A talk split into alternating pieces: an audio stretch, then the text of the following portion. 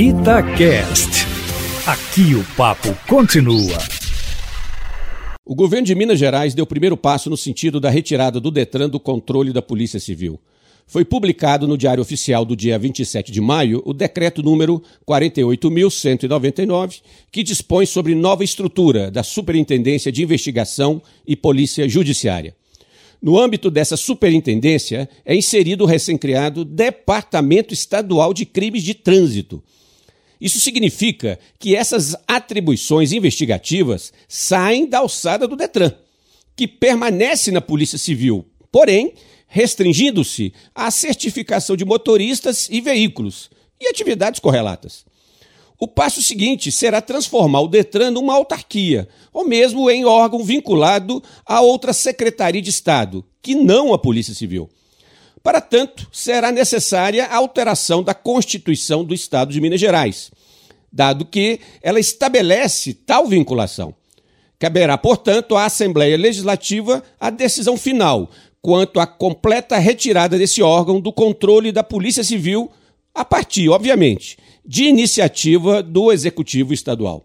Essa decisão do governo Zema, e que conta com o apoio do atual comando da Polícia Civil, merece elogios. Trata-se de medida muito importante no sentido do aprimoramento da investigação criminal no estado de Minas Gerais. Para tanto, a organização policial deve focar em sua atividade fim, abrindo mão de atribuições que lhe foram acrescidas nas primeiras décadas do século passado e que a levam a dispêndio desnecessário de recursos humanos e materiais.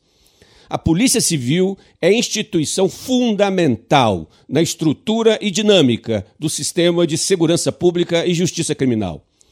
O esclarecimento da materialidade e autoria dos crimes registrados é tarefa imprescindível, não apenas no desenlace posterior do processo penal, mas também no reforço da capacidade do Estado de prevenir e reprimir a criminalidade. Uma polícia civil cada vez mais competente na investigação criminal é de interesse público.